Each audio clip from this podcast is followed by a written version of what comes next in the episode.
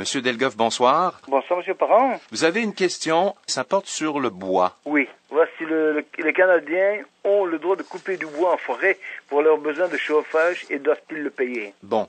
D'abord, au Canada, 85 des forêts n'appartiennent pas au secteur privé, mais au gouvernement. C'est une particularité dans le monde, ça, pour un, pour un État. C'est le gouvernement qui est le gestionnaire, si vous voulez, le propriétaire. On appelle ça des terres de la couronne, des forêts de la couronne, d'accord? Oui. Ça, ça veut dire que, comme ça appartient au gouvernement, il y a des risques qui nous empêchent d'avoir accès à, à cette forêt-là. Et dans les faits, c'est bien le cas. Mais on pourrait se dire, d'autre part, historiquement, le Canada s'est développé grâce à son industrie du bois, et les pauvres citoyens qui étaient prisonniers isolés dans des petits villages devaient bien pouvoir avoir accès au bois. Je vous dirais qu'il y a quand même une différence ici entre ce qui se passe chez nous et ce qui se passe en Europe. Je pense que chez vous, vous, vous allez peut-être me corriger là. Plusieurs municipalités possèdent une- ce qu'on appelle une forêt communale à l'usage de la population. C'est le cas? Euh, C'est-à-dire que celui qui veut acheter du bois peut acheter des parcelles qui sont mises en vente par euh, les communes, euh, qui sont euh, bien sûr avec des, des forêts sur, sur leur commune.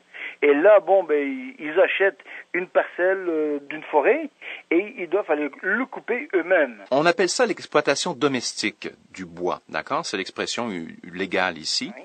On peut exploiter domestiquement des boisés qui appartiennent à des agriculteurs pour des fins personnelles ou des fins commerciales. Euh, ben, c'est dans le cas, dans ma famille. Hein. J'ai un de mes euh, oncles qui possède quatre lots de bois. Et ça a été planté il y a 40 ans, je pense, par un de mes grands-pères, et ça constitue une richesse de la famille. Et euh, tous les cinq ou six ans, on autorise la coupe de certaines sections. Ah Euh, Ça, c'est comme ça que ça fonctionne de façon générale. Euh, Dans une autre partie de ma famille, en, en Alberta, par exemple, sur ce qu'on appelle des homesteads, donc des régions euh, agricoles développées par euh, des gens qui sont venus s'installer il y a 100 ans euh, ou 85 ans à peu près. C'était la pratique, et c'est beaucoup moins le cas aujourd'hui, mais c'était la pratique de, de faire pousser du bois ou de conserver le bois plutôt que de procéder au, au défrichage complet de la terre pour la culture, de garder des zones boisées, histoire non seulement d'aller couper son propre bois, mais de laisser des voisins d'un village, par exemple, Oui. venir couper leur bois pour se faire un petit revenu additionnel. La forêt, là, sur votre euh, ferme, c'est essentiel. Puis on va voir ça, hein, lorsqu'on on vole en avion, là, au-dessus du Canada, on va voir qu'il y a des fermes, il y a des grosses zones boisées qui ont été conservées en place, ben parce que les agriculteurs sont pas fous, savent que si l'agriculture roule moins bien une année, ben ils peuvent toujours avoir cette voie vers euh, la vente du bois. Euh, mais chez moi, ce qu'on vend plutôt, on vend des cordes de bois. Ça, vous avez ça aussi chez vous? Oui, oui, oui, bien sûr. Bien, une corde, ça mesure à peu près 1, pas à peu près, mais précisément 1,2 mètres sur 2,4 mètres.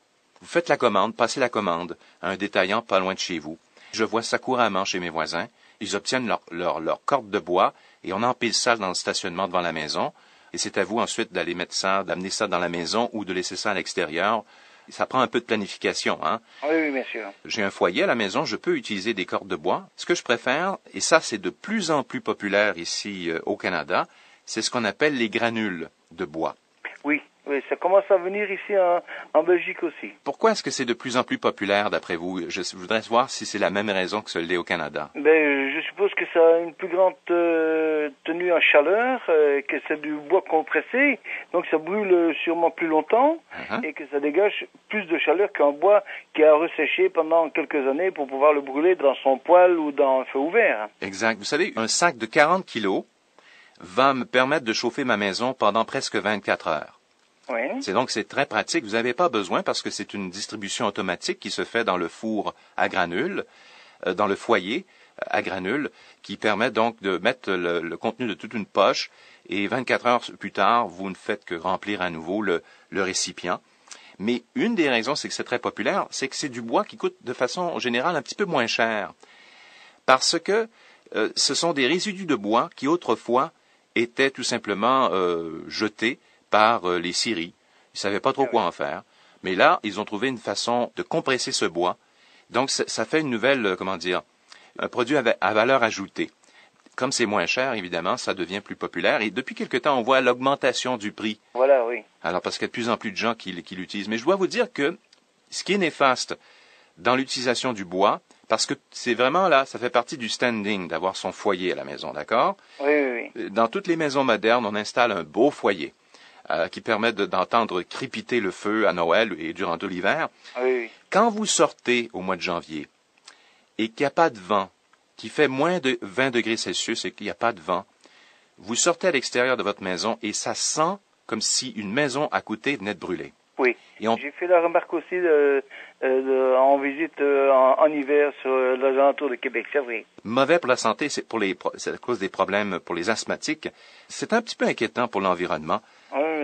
C'est parce qu'on est trop nombreux. Autrefois, on était euh, 2000 dans un village à utiliser ça, on s'en apercevait pas. Mais lorsque vous êtes 200 000 dans un quartier, ça change la couleur des choses. Oui. Voilà. Merci beaucoup, Alain. Voilà. Merci pour votre question, puis de nous avoir parlé de votre réalité également sur le chauffage au bois. Alain Delgolf, en Belgique.